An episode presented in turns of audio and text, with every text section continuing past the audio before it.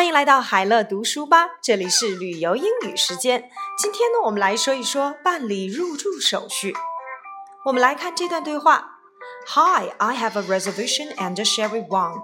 That's W-A-N-G Wang. And here's my passport. Welcome to Holiday Hotel, Miss Wang. Here's your key and your room number is 325. Thanks. By the way, do you offer free breakfast? Yes, we do. Complimentary breakfast is served in the lobby between 7 and 10 a.m.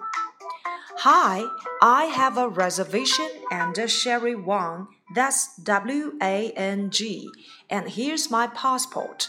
你好，我用王雪丽这个名字订了一间房，W A N G，这是我的护照。I have a reservation. Reservation 在英语里面表达就是预订房间的意思。 Welcome to Holiday Hotel, Miss Wang. Here's your key and your room number is three two five. 说王小姐，欢迎您来到假日酒店，您的房间号是三二五，这是您的房间钥匙，key key 钥匙。Thanks. By the way, do you offer breakfast? 哦，顺便说一下，你们提供免费的早餐吗？Free breakfast, free breakfast，免费早餐。 Yes, we do. 是的，我们提供 complimentary breakfast is served in the lobby between seven and ten a.m. 早上七点到十点可以到酒店大厅享用免费的早餐。Complimentary breakfast，免费的早餐。Lobby lobby，大厅大厅。我们来看这段对话的重点句子。Do you offer free breakfast？你们提供免费早餐吗？ 呃，除了可以提供免费早餐以外，我们还可以看一看还有哪些替换词呢？Complimentary coffee，complimentary coffee，免费咖啡。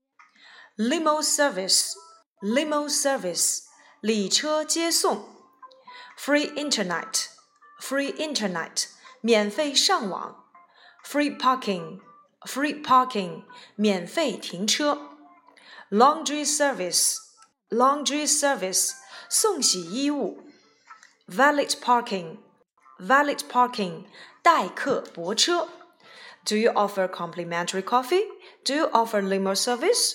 Do you offer free internet? Do you offer free parking? Do you offer laundry service? Do you offer valet parking? 把你的需要可以根据 Do you offer 这样的句式里面联合在一起，就可以表达你想要的入住条件了。 好了，今天呢，我们的内容就到这里，明天见吧，拜拜。